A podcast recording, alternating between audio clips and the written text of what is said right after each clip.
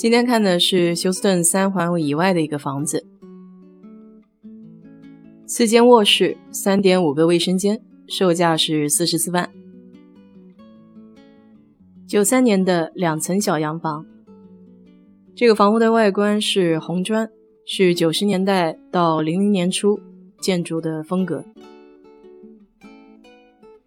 一进门的高顶可以看到楼梯的全貌。楼梯的开口处比较别致，并不是直来直往的样子。这样的造型也显得没有那么生硬。一进门的左手边是一间钢琴室，这也算是比较常见的一个功能厅。紧靠着就是正式的饭厅，然后一般家里也都会有一个展示柜，里面放一些展示的东西。可以看到这家的窗子比较特别，是一个扇形的，所以它的窗帘也是沿着这个扇形的边而组装起来。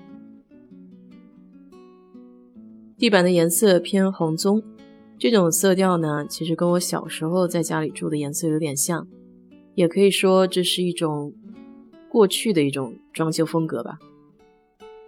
这边是一个客人的卫生间，可以看到九十年代很流行铺墙纸。这家客厅是地砖，这种地砖呢也是那个时代的一个烙印吧。壁炉在拐角处，那么他们呢没有把这个电视放在电视柜里，而只是用一个装饰架，然后电视柜挂在了壁炉的上面。这个角度在我看来稍微有一点怪，所以他的沙发要选这种圆弧式的。厨房的一角就是早饭的地方。可以看到，整体的开放式厨房会让客厅显得比较宽敞。这边往里走就是一间洗衣房，这个洗衣房还不错，还带了一个洗手池子。那最好看的是它有一个圆形的窗户。厨房应该是保留了原始造房子时候的这种装修风格，因为可以看到它这个颜色，包括大理石的台面。都是九十年代装修的风格。同样，他烧饭的炉子在中心的这个岛上，那么抽油烟机呢是向下抽风的。厨房的电器整体看上去还是挺新的，都是这种不锈钢的嵌入式。走出厨房，我们就可以到他的这个 study room，也就是一个工作地点。办公房里面呢有这种内嵌的书架，它是带不走的。如果你要是不喜欢这个颜色的话，你可以自己重新刷一下。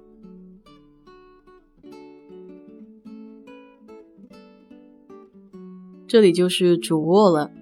那我们上个礼拜的这个节目呢，就讲到它铺床，像它这个床上呢就是没有被套的，整个被子就是盖在上面做一个造型，包括每个人床上喜欢放很多这种小枕头。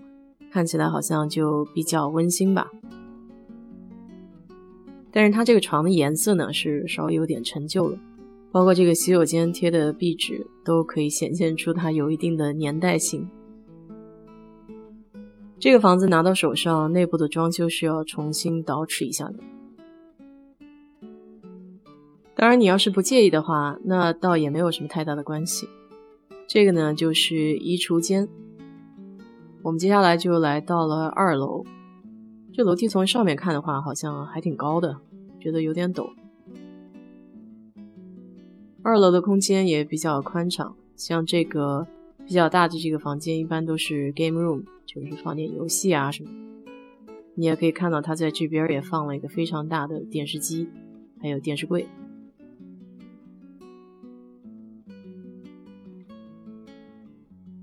再往里面走呢，就看到这个公用的一个洗手间。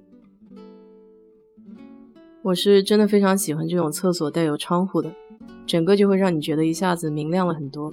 因为本身厕所就是比较潮湿的一个小空间嘛，有了窗户会让你感觉非常的自然和舒服吧。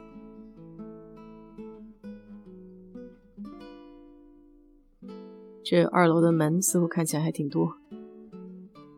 这半边是逛完了，所以它这个房子都集中在房屋的一进门的右手边。好，再到左边来，左边这边也有一个房子，嗯，算是次卧吧。你看它这个是不是床上扔了很多东西？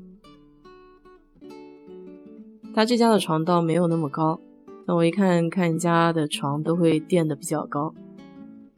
这间厕所是也是共用的吗？哦，这间厕所也是共用的，但也带有窗户，所以你可以看到这家的所有的厕所都带有窗户。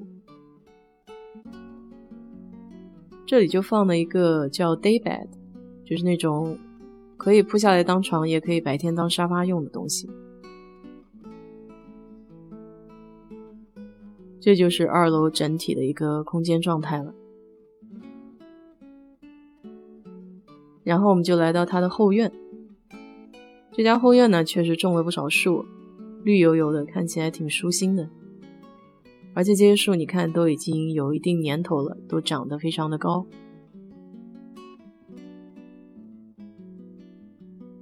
还自己用砖铺了一块小路出来，也就算自家的这个后花园了哈。